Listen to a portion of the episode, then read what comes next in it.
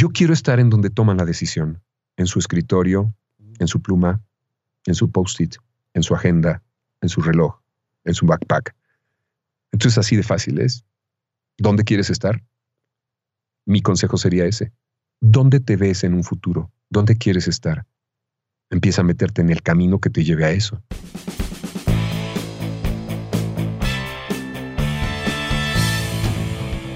Bienvenidos a Crear o Morir, el podcast donde platicamos con personas que se han atrevido a crear su propia forma de ver el mundo. Esto sin morir en el intento. El día de hoy tengo el gusto de presentarles a Mario Filio, locutor, actor de voz y doblaje mexicano. Se estarán preguntando en este momento quién es, pero tal vez lo reconocen porque él ha sido la voz de personajes como Obi-Wan Kenobi en Star Wars, Rey Julian de Madagascar Miss Piggy en la película de los Muppets, Nico de la película Río, Jaimico en el programa Soy la Comadreja, Deadshot del universo de DC, Will Smith en Espías con disfraz, Goofy a partir del Club de los Villanos con Mickey y sus amigos, entre muchas otras voces. Mario, además de doblar voces, ha sido la voz institucional y comercial de Comercial Mexicana, también conocida como la Comer, el Instituto Federal Electoral IFE, Telcel, Six Flags, Gillette, entre muchas otras. Mario tiene 35 años de carrera, por lo que su repertorio de trabajo entre doblaje, comerciales y spots institucionales es inmenso, por lo que dudo que no lo hayas escuchado a lo largo de tu vida más de una vez. En el episodio, Mario nos cuenta de sus inicios de su carrera, cómo fue que se dio paso en este mundo de la comunicación. Lo importante que es tener una comunicación clara y efectiva, cómo mantenerte vigente en un medio tan cambiante y los tips que a él le han funcionado hasta ahora. También platicamos de la importancia que tiene el marketing en la vida profesional. No hablamos de vender productos, sino de estar siempre presente en el mercado, o como se dijo en el capítulo, estar presente en los momentos importantes. Quédate hasta el final del episodio para que descubras el porqué. Antes de iniciar con el capítulo, les quiero pedir un favor. Vayan a nuestras cuentas de Instagram y Facebook que son Crear o Morir Podcast. Esto nos ayudaría bastante para poder seguir trayéndoles semana con semana capítulos nuevos y que más gente nos escuche. Ahora sí, comenzamos.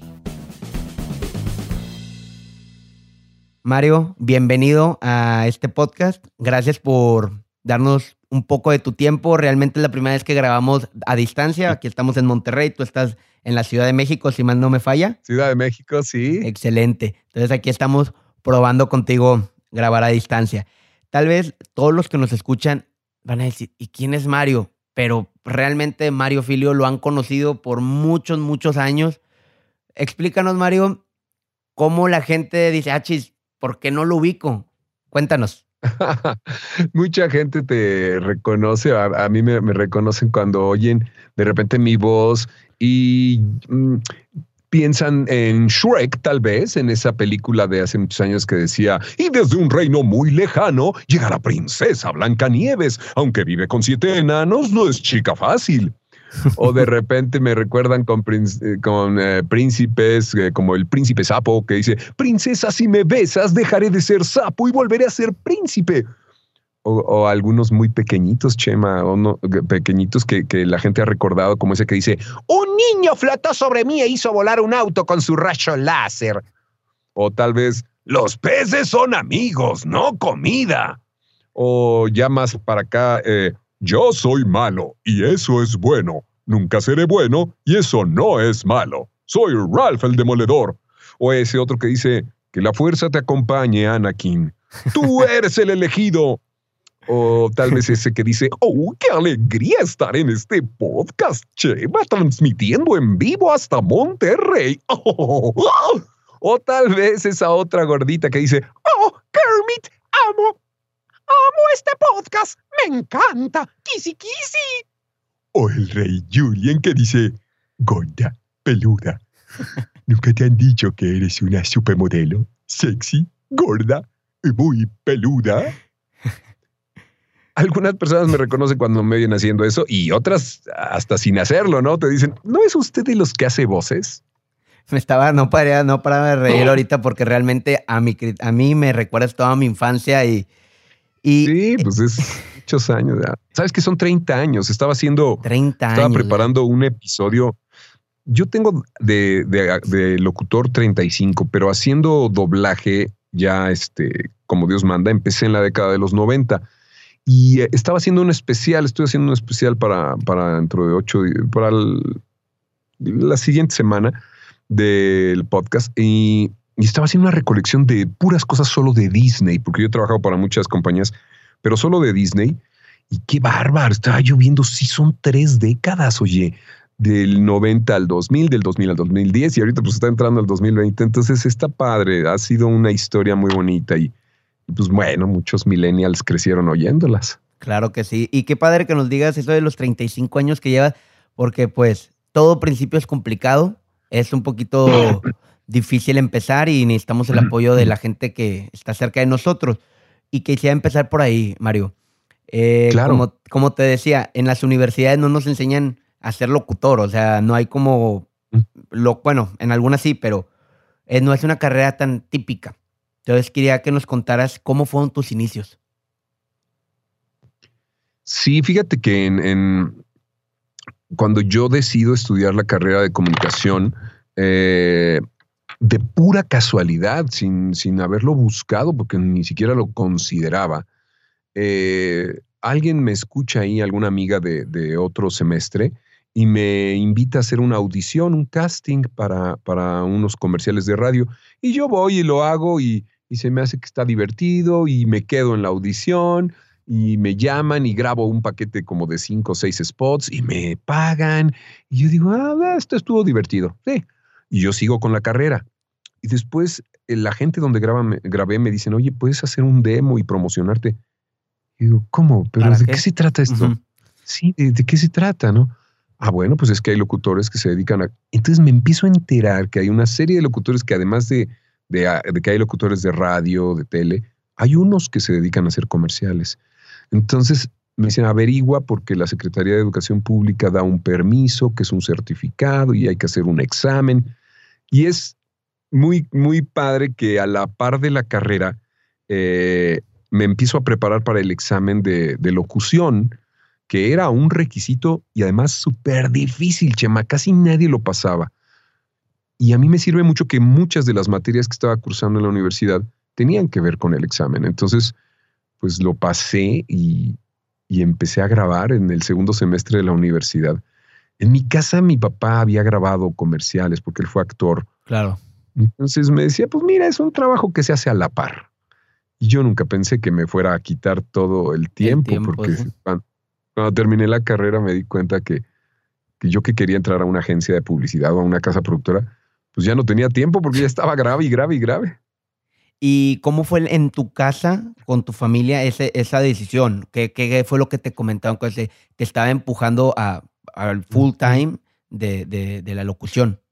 Sí, fue, fue muy curioso porque, pues bueno, cuando mis padres eh, ven que yo a la par de estar estudiando la carrera ya estaba, ya estaba grabando y empezaban a, aparecer. Fue, fue, me fue muy bien cuando empecé, empecé a grabar muchísimo y me oía y me oía y me oía mucho en, la radio, en la tele.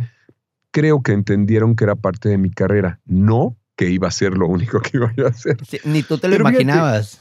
No, yo no me lo imaginaba tampoco. Una cosa bonita quizás es que es que es muy distinto cuando un locutor que estudia la carrera de comunicación y sobre todo yo que me especialicé en publicidad, eh, cuando tratas con los publicistas hablas el mismo idioma. Entonces, te, relacionas de una forma diferente, ¿sabes? No, no, no, no llega al estudio nada más el locutor al que le dicen qué tiene que decir, sino que entiendes el porqué de muchas cosas y empiezas, ¿sabes?, a entablar un, vínculo con ellos y te empiezas a ser amigo y cercano de los productores, porque son gente como tú que viene de tu carrera.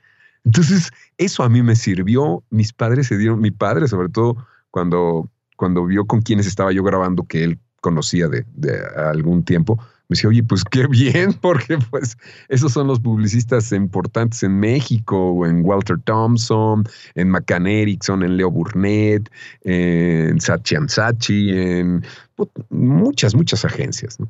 Te fue empujando, o sea, realmente te fuiste metiendo en el medio y te fue apoyando todo esto. Sí. Cuando saliste de la carrera, ¿qué pensaste que iba a ser tu futuro? O sea, ya, ya tenías, pues ya tenías tu, tu trabajo, vaya, porque pues sí. Era una pasión que tenías, pero. Pero ser freelance no es fácil, Chema. Ser freelance era difícil y yo ya había pedido trabajo, ya había hecho una cita para ir a. estaba la agencia de Chabelo, del programa de uh, Familia. Fíjate, Chabelo tenía una agencia de publicidad que se llamaba En Familia. En Familia. Chabelo fue muy listo porque Chabelo es de los pocos que bloqueaban tiempo en, Televisa, o sea, que compraban tiempo comercial y ellos se lo revendían a sus clientes, ¿no? Conseguía muy buen precio y se los revendía. Entonces tenía una agencia de publicidad donde habían creativos, productores, gente que diseñaba la publicidad que se iba a ver en su programa de los domingos. Y, pues yo había pedido trabajo ahí ya tenía una entrevista. También había pedido trabajo en una, en una estación de radio, de, de Radio Fórmula. Pues nada, no hice nada de eso porque cuando vi que podía grabar todos los días, llevo 35 años grabando diario. Diario. A, veces sábados y domingos. Y, y es apasionante. Lo difícil no fue llegar, lo difícil ha sido hasta el día de hoy mantenerme, ¿no? Mantenerte actual. Activo. Activo, y, y, vigente. Y, vigente. Exacto, porque, la, porque, la, publicidad es una moda y, y, las voces pasan de moda. Entonces, este, pues sí, sí es difícil, la verdad. ¿Cómo le has hecho? ¿Cuál ha sido como, no quiero decir que es una fórmula, pero cómo te has mantenido vigente? No, sí, sí hay de alguna manera que, en primer no darte por, por hecho nada, ¿no? Nunca decir ya la hice y ya estoy realizado. Después, eh, tener muy clara eh, la, la idea de, de, de, de cambiar con, con la publicidad. Algunos se quedan muy rígidos en su estilo y dicen, no, no, no, yo lo hago así. No, entonces yo me fui adaptando, fui siendo como camaleónico y mi capacidad de actor me sirvió para eso y mi capacidad de publicista también. Empecé a, viajar y ¿sabes qué empecé a hacer? A, dar clase en la, eh, saliendo de, de, la universidad, empecé a dar clase en la universidad. Daba al menos una clase, hasta la fecha, tengo más de 25 años dando una clase eh, en, la universidad y eso me mantenía en contacto con lo que estaban estudiando, con las nuevas tendencias. Entonces, siempre he estado muy cercano. Mira que yo soy un hombre que no tiene hijos y, me siento que tengo muchos hijos porque he estado tan cercano de las nuevas generaciones y son mis amigos y algunos hasta mis socios. Ya después hicimos bueno, buenos negocios. Entonces, yo creo que ese es una buena, un buen tip. Manténganse en contacto con, con la fuente, con la universidad, con los estudiantes, con las nuevas generaciones. Para saber a dónde va, se va a mover el río. Sí, qué, sí, sí, Qué interesante, o sea, eso, es muy, muy, muy buen tip, porque ahorita como se va moviendo, que va cambiando tan rápido las modas o las, pues en el caso tuyo, las voces, ya hay muchas películas para seguir manteniéndote ahí. No, y el doblaje es otro, otro, otra especialidad. Haz de cuenta que yo cuando empiezo a hacer comerciales tengo que sacar una licencia de locutor ante la Secretaría de, Educación Pública, que era un certificado, básicamente, un examen. Pero a la par me entero que hay una especialidad de la actuación que se llama actor de doblaje. Va.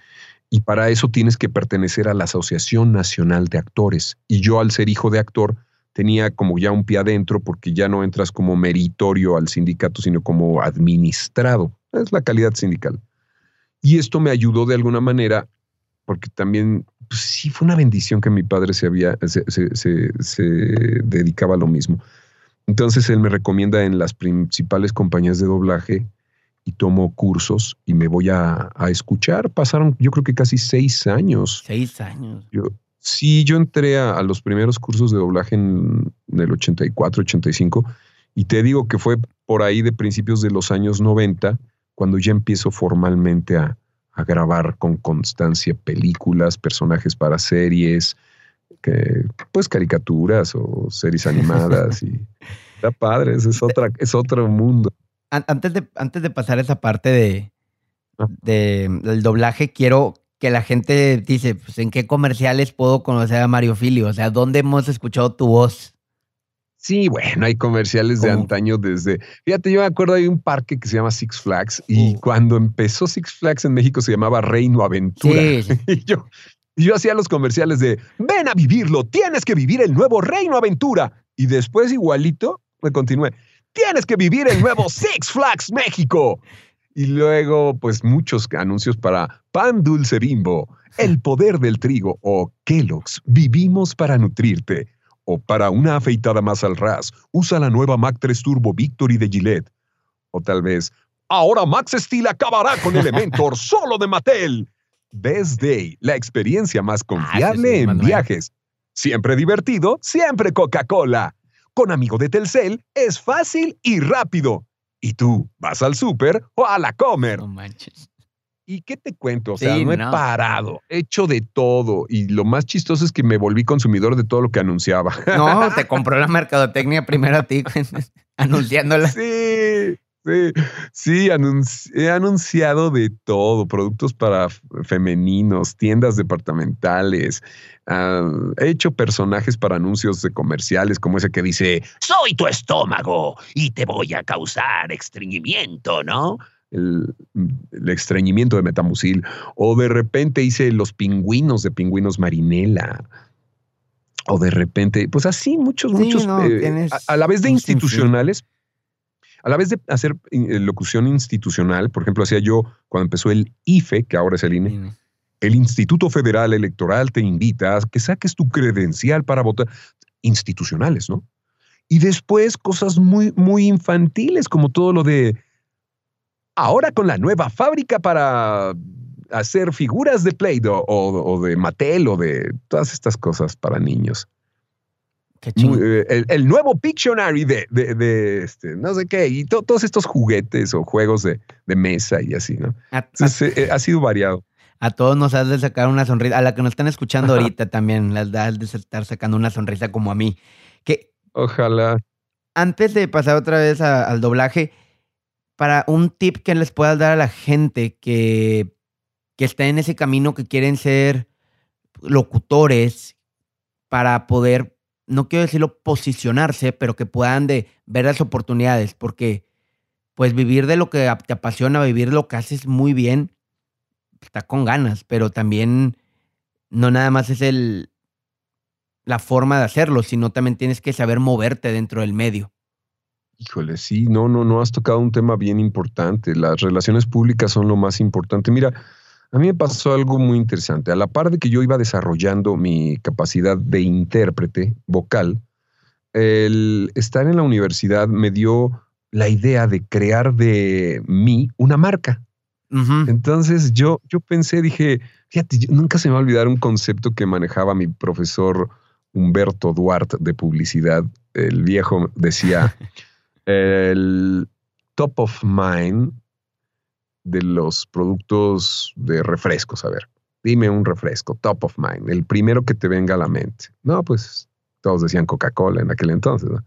Top of mind de cigarrillos, todo el mundo fumaba, entonces, no, pues Malboro. Top of mind de automóviles.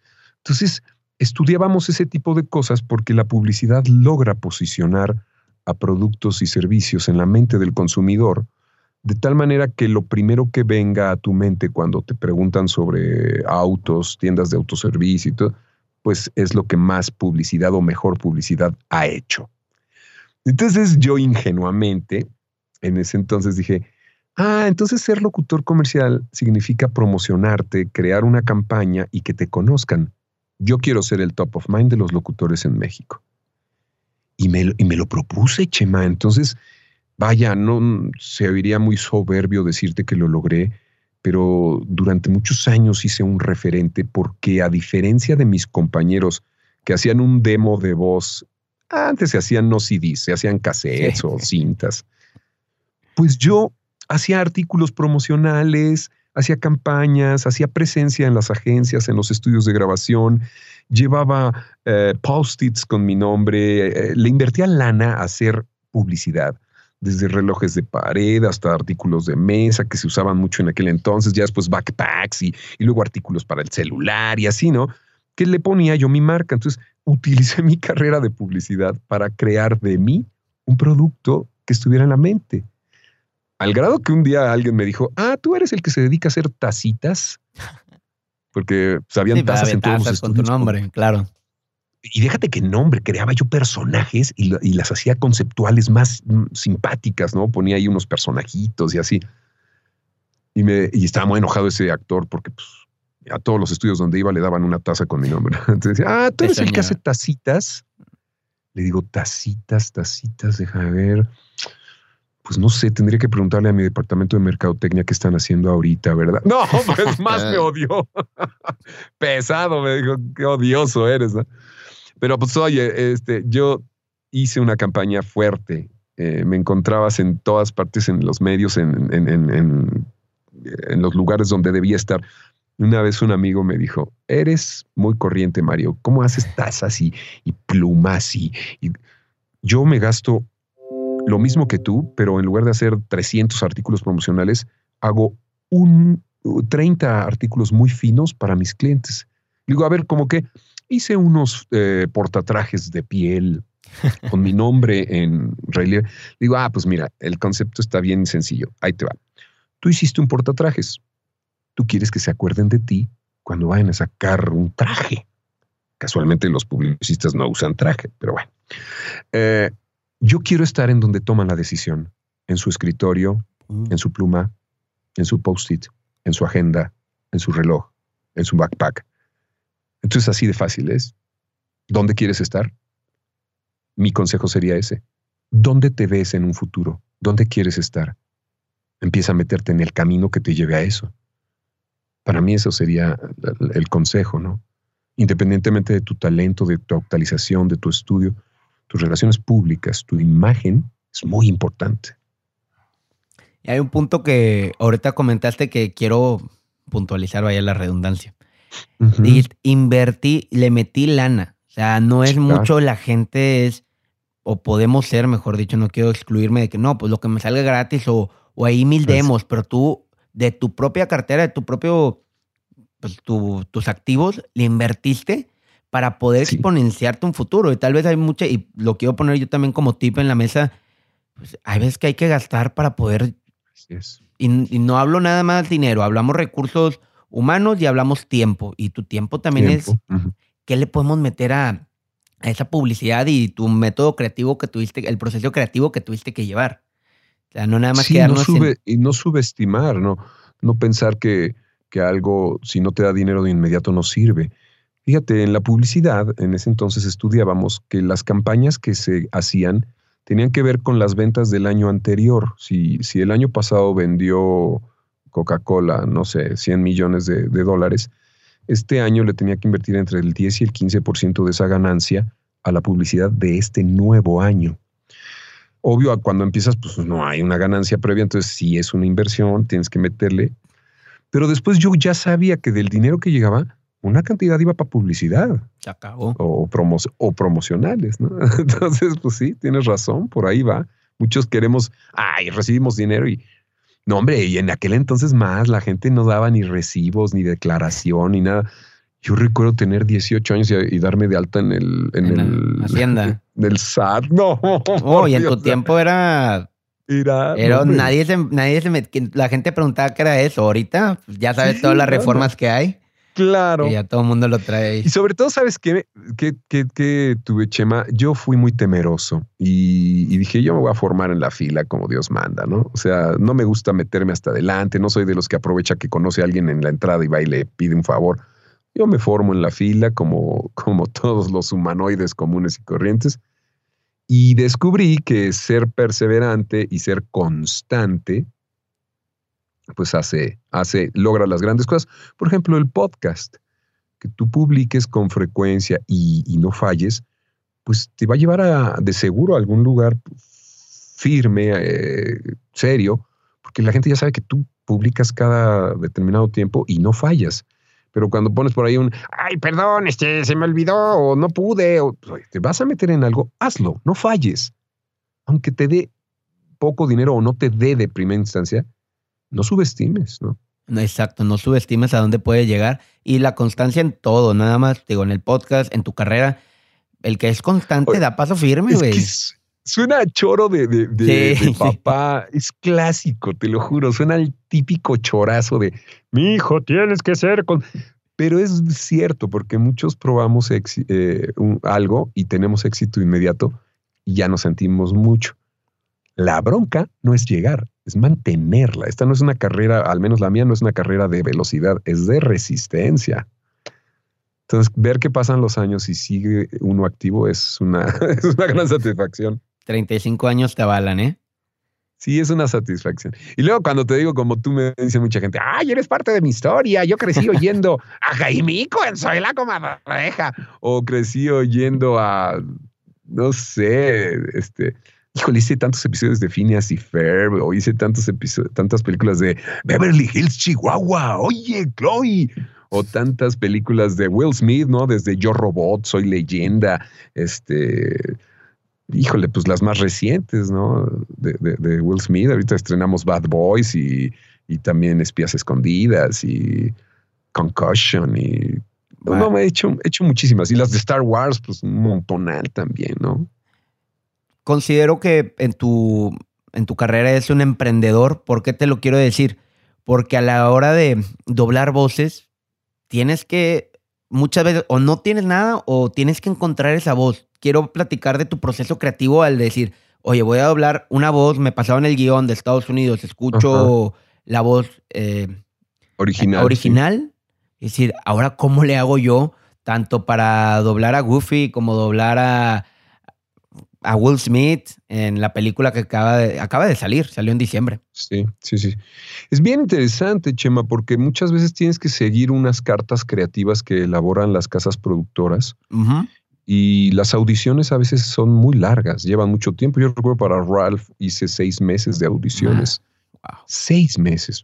Entonces yo grabé y pasaban los meses y yo pensé que ya yo era la voz de Ralph. No, me usaron para hacer, fíjate qué, qué simpático. Seis meses antes del lanzamiento grabé a Ralph porque se iban los, los chips eh, o los audios para China para hacer los muñecos que, que ah, hablaban. Los, que hablaban, sí. Ajá, los muñecos que mueven el brazo así y hablan, ¿no? Pero si te fijas, esa voz no se parece a la de la película porque ahí decía yo, yo soy malo y eso es bueno. Y cuando hicimos la película dice, yo soy malo y ah. eso. Se cambió mucho. Pero te dan una directriz los, los, las compañías. Y otras veces, y este es el proceso creativo que se usa para crear un personaje, te dan mucha libertad creativa. Fue el caso del Cartoon Network cuando hicimos Johnny Bravo, Soy la comadreja, La vaca y el pollito, Las chicas superpoderosas. También con DreamWorks cuando hicimos eh, Los pingüinos de Madagascar, todas las películas de Madagascar, Viva el rey Julian.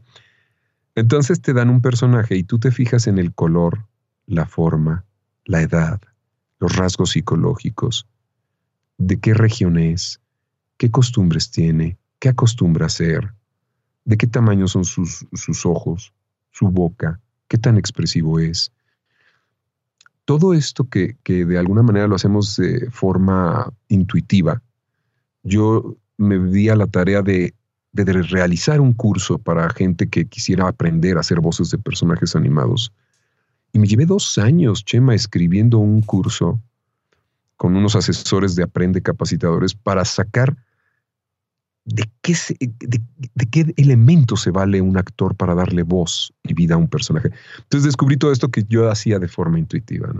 Los colores hablan, no habla lo mismo el rojo que el verde, no suena igual un personaje azul que uno morado los rasgos, ¿no? Si es agudo o si es. Si está gordito, chaparro, si está, alto. ¿Y cómo es el tema psicológico que estabas comentando que tienen que estudiar también de, de, los personajes? La psicología del personaje es bien interesante. Te dan una carta creativa a muchos de ellos y te dicen: Mira, este es un personaje que es un lemur, vive en una isla en Madagascar.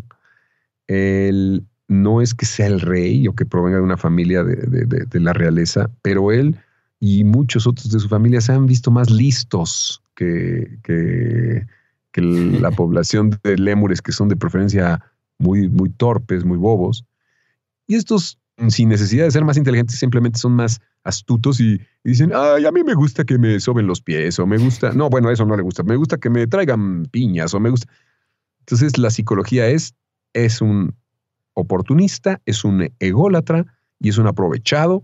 Entonces se vale de eso para ponerse como rey, ¿no? Cualquier parecido con la realidad es mera coincidencia. Luego te dicen, en su cerebrito piensa como un adolescente, un teenager entre los 13 y a veces se baja hasta los 8 años. Después, de las cosas que le gusta hacer es bailar y le importa gorro todo mientras tenga música y, y se la pase bien. Y, así te van dando esos rasgos, ¿no? Entonces tú vas jugando con eso y mezclas elementos. Y este es el caso siempre que cuento de, de Julian. A mí me dieron la referencia de Sasha Baron Cohen y él lo hizo como, como jamaiquino. Y me dijeron, tiene que sonar a alguien de una isla pues yo pensé en, Cuba, ¿no? Entonces utilicé algo, puse así un tono como de cubano. Pero después pensé en los que les gusta bailar y cantar, que son los jarochos, ¿no? También de aquí, de, Veracruz. Y le agregué. Y luego pensé más en las islas del Caribe y pensé en Ricky Martin de Puerto Rico, ¿sabes tú? Y mezclas todo esto y además lo mezclo con mi personalidad de vanidoso, ególatra y, y que además me gusta que me den regalos cualquier día del año. Y así surge Julian, ¿no? Es muy yo, tiene mucho de mí, mucho de mí. Pero pues, en cambio Goofy, me dijeron, copia de la voz original de, Bill Farmer, y entonces ahí usas más bien la técnica. Y ustedes que están escuchando esto, vayan haciéndolo y les va a salir la voz de Goofy. Fíjate, me dijeron, la voz de Goofy se apoya en, y el resonador está en la nuca. Y dije, en la nuca, pues yo conozco el resonador de pecho, de boca, de nariz, de coronilla, pero el de nuca. Y si tú pones tus manos en la nuca y tragas y tragas y haces así como que estás tragando, y ya, ya después haces esos sonidos guturales así, vas a, vas a sentir que vibra en la base de tu cráneo, en la nuca. Y ahí habla Goofy. Goofy habla ahí, ¿no? Y no solo eso, se ríe ahí. Y de repente se apoya ahí y grita. Es un proceso de técnica vocal para no lastimarte también, ¿no? Entonces, pues así vamos descubriendo los personajes. Lo más difícil del doblaje es que no se note. Cuando tú ves una película doblada y dices, ay, qué mal doblada está, es como cuando ves un dobladillo de un pantalón y se nota las grapas o el durex o el tape. y, si no se nota, pues ni te fijas, ¿no? Nada más dices, nada ah, más están, paso de están chidos los pantalones, eh, están con madre esos pantalones. Pero si te fijas en la costura, dices, están mal hechos. Es lo mismo en el nombre. Si tú no te fijas en las voces, pero disfrutas la, la historia y te envuelve, mira, el doblaje tiene una razón de ser es para la gente que no sabe leer o los que no entienden otro idioma. No puedes ir al cine a estarte leyendo títulos. Los libros son los que se leen, las películas se ven y se escuchan. Entonces, pues bueno, eso contra muchos de los pensamientos de la gente que dice, a mí me gustan las versiones originales, pues porque la entiendes o porque lees rápido, pero hay gente que no puede ver, no llega. Entonces, los niños, los adultos, la gente que no entiende otro idioma. Entonces, esa es la razón de ser del doblaje. Mario, hay algo que no podemos dejar pasar por alto de tu trabajo, que la gente dice, no, pues graba dos horas la película y ya, ya quedó. Espérate, hay un, unas, primero, practicar el personaje y grabar y regrabar el personaje. Muchas veces, pues bien fácil, nada más me pongo enfrente de un micrófono y grabó dos horas de película y ya se acabó. Sí. Pero no, o sea, por eso de esto se trata esto también, que conozcan el inside de tu trabajo y que vean que no nada más me paro enfrente y son horas de arduo trabajo. Muchas, porque como te digo, es un surcido invisible punto por punto. Es como cuando, como cuando alguien ve un, como, es como cuando ves un traje bordado y dices, ah, mira, una flor, qué bonita. Si te le acercas a la flor, tiene muchos puntos que van formando cada pétalo. Entonces así es el doblaje. No llegas y te la ponen y va de punta a punta. O sea, yo me he tardado dos días de 13 o 16 horas cada uno para lograr una película de dos horas, ¿no? Entonces es muy difícil. Repites y repites, vamos frase por frase y regrabar, y regrabar. Hombre, una y otra vez. Y no solo tiene que machar en sincronía, sino en naturalidad o en intención. Y además buscar la palabra y que coincida con los labios. A ver, como en todo hay bueno y mal doblaje, ¿no? Mm, Hay sí. uno que les vale gorro, ah, vale. Mira, yo me acuerdo cuando doblé Hitch, la película de Will Smith. Yo acababa de doblar antes de esa Yo Robot y en Yo Robot me tardé como 12 horas y en Hitch me tardé 4. La Mm. diferencia es que Hitch era una película para HBO de televisión y, y Yo Robot iba para el cine. ¿De qué tamaño es una boca en una pantalla del cine? Dos, tres metros de dia- de- de- del diámetro. Y en la tele, pues Chiquitita, no, dicen, se no se puede. Entonces, esos son los, los conceptos que de pronto la- la- las compañías manejan. Entonces, pues bueno, pues ahí qué haces, ¿no? Ahí que puede ser, sí. Eres una persona que ha vivido de, de su voz y más como herramientas que puedas aconsejar o de la comunicación clara y efectiva que uno puede tener, porque si bien trabajas o haces comerciales, cine, tele, pues también te ha dado práctica para, para tu vida diaria, tanto para comunicarte con en los cursos que das act- actualmente. Sí, sí. Y fíjate que es algo que ahorita estoy justo terminando y es el último día de un taller que estoy dando para el público en general, que se llama Tu voz es tu imagen. Y es para todos aquellos que tengan que hablar. Entonces, este, Todos. es fácil, hay mucha gente que le puede interesar. Entonces, este concepto de tu voz es tu imagen tiene que ver mucho con em, pasar al mundo de- de- del día a día este conocimiento adquirido en el doblaje y en la locución. Mira, lo voy a poner de una manera bien fácil. En la locución tenemos que convencer a alguien de comprar un producto o servicio. En el doblaje tenemos que contarle una historia a alguien y hacerlo que se olvide de su vida un momento y se divierta Claro. y experimente emociones. Nada distante a lo que tienes que hacer diario con la voz. Cuando tú llegas con tu hijo y le dices, oye, no, no, no, has limpiado tu recámara, ¿qué está pasando? El subtexto ahí es, eres un tonto, desapruebo tu actitud. Si con, ese, con esa intención quieres que la haga, ¿tú quieres que la haga o lo que quieres hacerlo sentir mal? ¿Qué quieres? Aquí la pregunta es, ¿qué quieres que la gente sienta? Porque si yo quiero que sientas algo que te motive a hacer tu, tu- limpiar tu recámara, pues esa no es la manera de pedirlo. ¿no? Y si quieres sobre todo cambiar una actitud para que no la limpie hoy, la limpie diario. Si tú eres el director de una empresa y quieres dar un informe de, anual de, de las ventas y no quieres que se estén cabeceando y durmiendo, pues tienes que variar tu ritmo, tu tono, meterle emociones, eh, provocar emociones en la gente. Si tú eres una chica que trabaja en un call center y no quieres que te cuelguen el teléfono cada vez que les dices, buenas tardes, estoy hablando con el señor José María. A ver, espérame.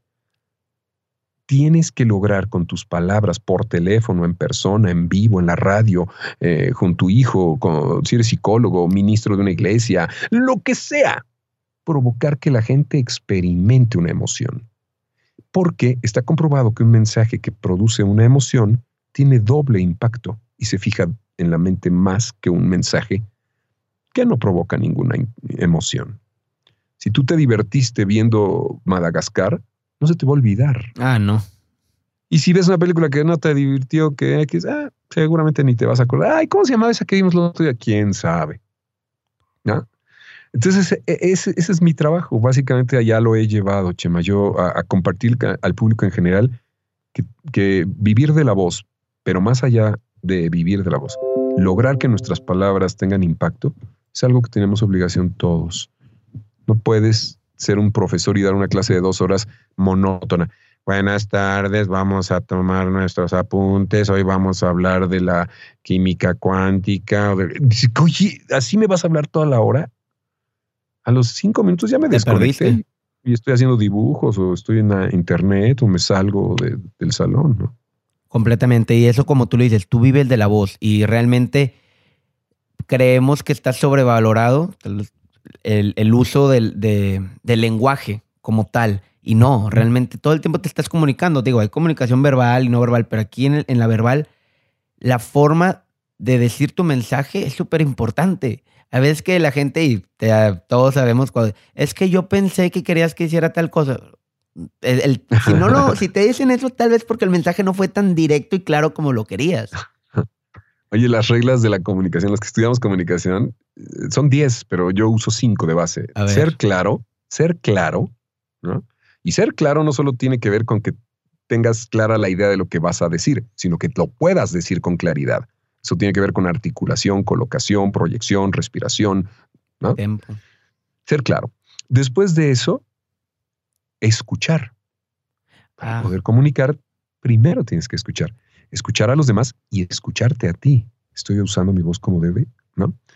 Después de escuchar, la siguiente es no dar nada por hecho. No dar nada por hecho, ¿no? Es que yo pensé que tú panzón, que yo pensé, nada. Después, ser flexible. Los árboles muy fuertes como los robles o las ceibas se truenan y no los vuelves a armar. En cambio, una palmera es flexible, toca el piso y se levanta, ¿no? Y cuando algo esté mal, stop y volver a empezar, ¿no? Corregir. Esas son cinco de las reglas de la comunicación, son diez en realidad. Hay otras como agradecer, este, tener disposi- disposición y otras, ¿verdad? Pero yo sí creo que es el principio de, de- de- de todo, ser claro, de verdad, este, ser flexible, no dar nada por hecho. Entonces, Escuchar. Escuchar al otro, sí. Es lo más. Sí, pues además, fíjate, estaba yo enseñándoles un ejercicio bien padre ahora en el, en- en el taller que tiene que ver con la energía. Tú hablabas del- de la comunicación no verbal y es cierto. Cuando tú entras a una habitación solo caminando y desplazándote, la gente que está ahí puede sentir algo. Puede sentir buena onda, puede sentir hostilidad, puede sentir pedantería o puede sentir sumisión o timidez, sin hablar, ¿eh? obvio cuando saludes y digas hola o buenas tardes o señorita tengo cita o vengo a buscar al doctor o este, tengo una cita. Tiene que coincidir con la actitud que traes. Entonces, Sí. pregúntate, ¿qué quieres que sienta la otra persona? Porque esa energía es con la que te tienes que mover desde el principio para que tus palabras sean congruentes con lo que vas a decir, con la energía que te desplazas. Estábamos haciendo un ejercicio de una persona que entra a reclamar que le cargaron más eh, en su recibo telefónico. Entonces entraba así con una cara de enojado, moviéndose rápido, movimientos oscos, y llegaba a la, a- a- a la ventanilla y decía, señorita, tengo que hacer una aclaración. No, o sea, si entras así, Tienes que Oiga, seguir el ten- papel. Sí, no. Tengo un cargo en mi tarjeta que, que no estoy de acuerdo. En cambio, si quieres ser conciliador y todo eso, desde que entras, entras, tal vez no saludando a todos, ¿no? Pero buenas tardes, buenas tardes. Asertivo. La gente no tiene la culpa de lo que te pasó. eh, Los que están esperando. Hola, buenas tardes. Sí. Tomo un, un- un boleto para, para que me atiendan, sí. Oiga, señorita, mire, este, yo había tenido un buen servicio con mi teléfono, pero ahorita tengo unos cargos que no reconozco. Yo sé que usted es la persona en la ventanilla nada más, pero necesito que me recomiende con quién o me ayude a aclarar esto. Vaya, hay tantas formas de decir las cosas. Es bien apasionante. Es demasiado apasionante. Y como te dije, ah, la gente dice, eso no, no importa. Claro que no, no importa cómo es el mensaje. Subestimas. Subestimas demasiado el, el poder de la eh. Tienes comunicación. boca, habla. Oye, y también importante dentro de la comunicación, la lectura, en el sentido de que tienes que ponerte a leer porque hay, al ser, vi- al vivir de tu voz, tienes que saber usar ciertas palabras más específicas para cómo quieres comunicarte. Te va a dar lenguaje, te va a dar vocabulario. Oye, aquí llega gente que cree que hacer doblaje, pues, en los talleres de doblaje y, de caracterización, todo eso, yo hago vocecitas. A ver, vamos a leer este día, este diálogo en esta hoja. Eh, eh, No saben leer. Pero es que yo hago vocecitas. Pues sí, pero la base de todo es leer para el conocimiento y para hablar. Entonces es, es bien padre, es muy interesante. Excelente. Oye, Mario, ¿qué te parece? Me encanta todo lo que hemos platicado, pero ¿qué te parece si pasamos a la tercera parte de este capítulo? Venga, Eh, son preguntas y respuestas. Son lo como lo quieres contestar, te puedes expla- explayar todo lo que tú quieras. Y vamos a empezar ahora sí. venga. ¿Qué es lo que más valoras de una persona?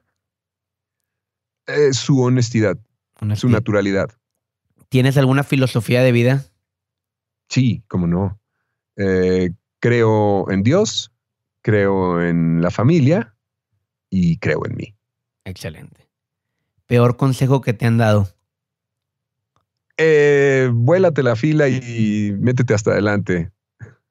¿Dónde aprendiste a no hacerlo? O sea, mi pregunta es, porque mucha gente siempre te lo van diciendo en tu vida, ¿no? Vuélate la fila, el que no tranza, pero tú... El que no tranza no avanza, sí, uy, cantidad de gente.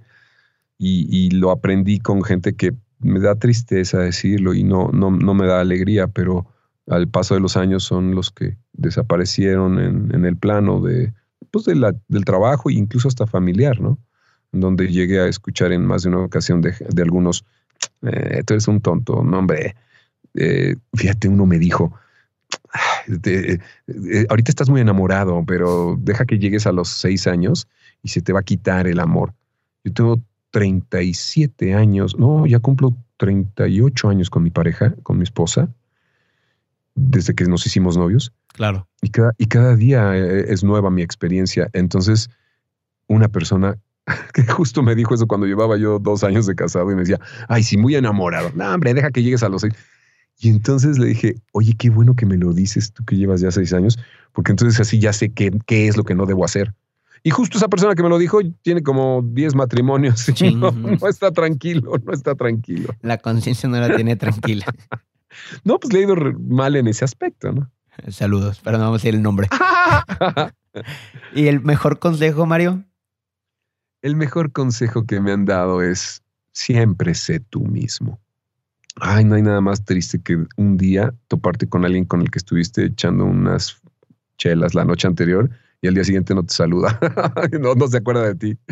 Siempre sé tú mismo. Y sabes que cuando eres honesto y eres tú mismo eh, y no quieres eh, impactar, impresionar con una imagen que no tienes, logras justo eso, que la gente confíe en ti, se enganche contigo. Hoy me habló una cliente en la mañana oye Mario, ¿me puedes mandar una cotización? Y le digo, oye, no me lo vas a creer, pero estoy comiendo unos huevitos con, con machaca deliciosos, estoy justo dándole una mordida a un taco, no te lo puedo mandar ahorita. Y no la conocía, Chema. Entonces mi esposa voltea y me dice, dile que estás en la oficina, que apenas estás llegando a abrir la computadora. No, la verdad es que estoy desayunando.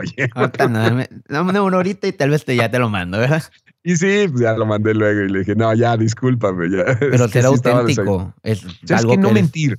Uno de los mejores consejos es no mentir y yo soy pésimo con las mentiras. Soy tan malo que me cachan siempre que miento.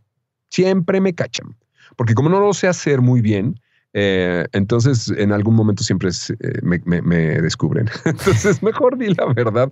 No hay nada mejor que decir la verdad. No vas a fallar. ¿eh? Excelente. ¿Cuál consideras que es tu cualidad más sobresaliente? Escuchar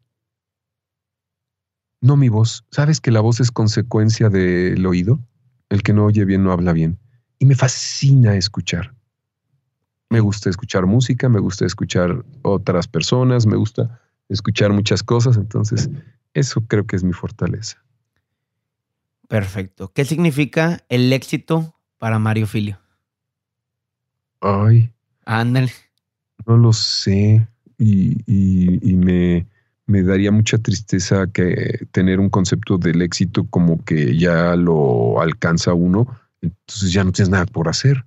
Ya lo creo que el éxito está tan parecido a la felicidad, es estar haciendo en el momento lo que te gusta, hacerlo bien, recibir el reconocimiento que, merece eso, pero sobre todo que te haga feliz. Entonces, eh, eh, no se me hace que sea una meta, se me hace que es algo que aparece incluso desde que empiezas a, intentar algo en el trabajo, en el amor, en el estudio, en la familia. Entonces, una vez me dijo alguien, oye, ¿y qué se siente haber alcanzado el éxito? Y le dije, no, yo no siento que haya alcanzado el éxito porque si siento eso, ya se acabó mi carrera, ya se acabó mi vida y yo quiero seguir, todavía me siento bien, me siento activo. Y hay que, es, eso, mi consideración también. El éxito, pues es como que esa utopía que tienes, pero poco a poco la vas a tener que ir alcanzando. Tal vez no llegues, pero es lo que te mantiene constante. exacto. Sí, la vives día a día. Acá el problema sería que el éxito lo, lo, lo redujeras a dinero, a. Cosas materiales. No sé, materiales, porque pues esas van y vienen.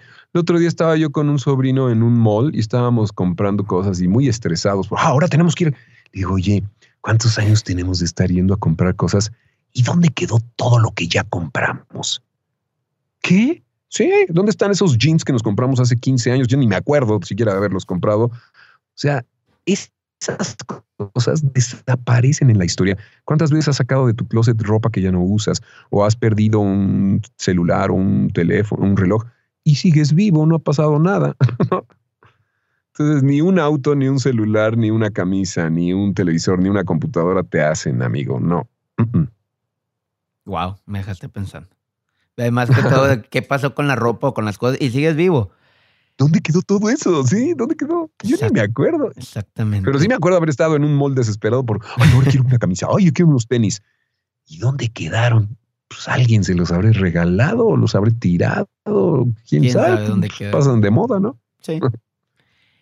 ¿Qué es lo que más te desespera de ti? ¿Sabes qué me desespera? Que a veces procrastino, procrastino mucho, o sea, pospongo cosas. Eh, es algo con lo que he batallado toda mi vida. Ahorita tengo que hacer esto a darle, ¿no? Y a veces digo, ah, un poquito después, un poquito después. El club de los cinco minutos y esos cinco minutos. No, dame media hora y lo empiezo. Ya te... Ay, sí, sí, sí. Soy, mucho de, de, aplazar. Soy un poco de los tuyos, la verdad. Sí, así soy, Chema. ¿Libro favorito que tengas que nos puedas compartir? Mira, hay dos. A mí me gusta mucho Veo una voz de Oliver Sacks. Oliver Sacks es un neurólogo y escritor novelista que hizo Despertares. Y como tiene, como tiene este libro mucho de investigación, me encantó. Lo leo y lo releo porque descubre cómo la gente que pierde la vista se le fijan las imágenes y como los que pierden el oído se les fijan los sonidos. Entonces, está lindo. Y una de las obras que me, pues, a mí me gusta mucho la historia, me gusta mucho las novelas medievales, me gusta desde la Catedral del Mar y me gusta mucho el perfume. Ah, el perfume. Y me gustó mucho la, película. Es pocas veces te encuentras una, eh, una buena versión. Yo que estaba viendo la serie de, de, La Catedral del Mar, el libro me apasionó y el libro es un monstruo. Tabique así como de mil cacho de hojas. Y la serie, va, más o menos. Pero el perfume sí fue de esos que me envolvió, fíjate. Créeme que. Pocas veces. ¿eh? Lo leí muy chavo y luego vi la película y dije, bien, ¿eh? Muy bien logrado ese ambiente de la Francia, de la peste y de toda esta historia de, los, de las narices que crean perfumes. ¿Qué libro nos recomiendas? Ya nos dijiste tu favorito o tus favoritos, pero para la gente que que está metiéndose tanto en el tema de la comunicación como los que ya se están especializando un poco más dentro de la locución, el doblaje. Miren, hay un libro bien interesante que además es gratis de descargar, que escribe un querido y, muy conocido actor de doblaje de, años, pero que ha hecho un trabajo serio de investigación eh, sobre el doblaje que es Salvador Nájar, Chava Nájar o Salvador Nájar y es la historia del doblaje.